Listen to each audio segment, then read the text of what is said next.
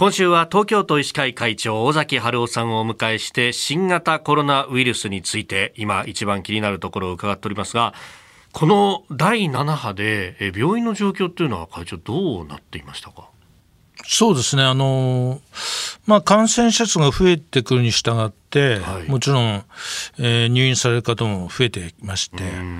ただその50%ぐらいのはい、あの病床が埋まってるっていう状況で、ええ、やはりまた逼迫しちゃったっていうことはありますね。だそれはもちろんあの一般的な診療とか一般の救急とかい。ろんな入院患者さんそういうのもですねあの今まで溜まってたんです結構あのなかなか。伸ばし伸ばしにコロナが収まってたみたいなそういう方が結構限界に来てる人もいて、まあ、そういう一般診療救急診療をしっかりやらなきゃいけないっていうんで、病床をある程度ですね確保せざるを得ないという部分もあったと思いますし。まあ、もう一つはやはりあの特に高齢者のですね、はい、いろんな施設あの特別養護老人ホームとか、老人保健施設とかですね。いろんなところであの実際には集団感染が起きて、はい、そこで患者さんがたくさん出てきたというのも今回のですねやはり特徴なんですね。でそういう方が入院しますと、はい、あのまあ、ちょっと言い方良くないかもしれませんが40代50代とかですね。60代ぐらいのあの自分で何でも身の回りのことは少なくとも入院前からできたような方ですと、はい、まあ、食事にしてもそれからいろんな体位交換とかですね。いろんなことにしてもですねトイレ行く行かないとかです。ご自分でできるわけですが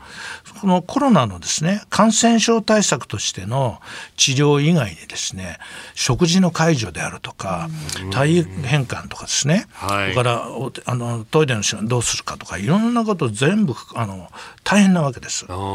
ら医療面だけじゃなくて感染症としての医療面プラス、はい、今度介護が加わってですから、そういう方が入ってくると、まずコロナ対応で普通の、えー、状態よりは、スタッフ2倍ぐらいかかるって言われてるのが、さらにそれが2倍ぐらいかかる。っていうようなことになってきますから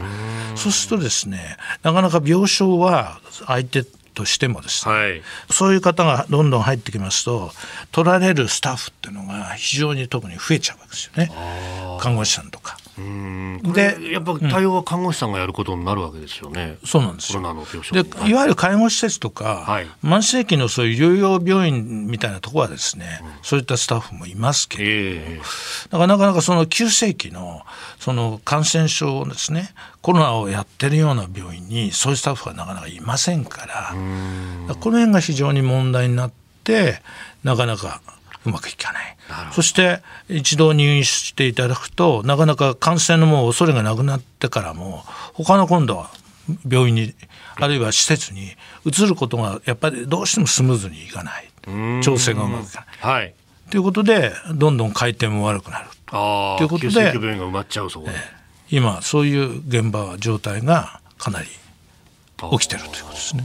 それこそかつてのその医療全体の仕組みとして通常医療を民間病院を中心にして見るであの公共の医療の部分っていうのはそういう波にも対応できるように、まあ、ある意味冗長性も残しながら公共の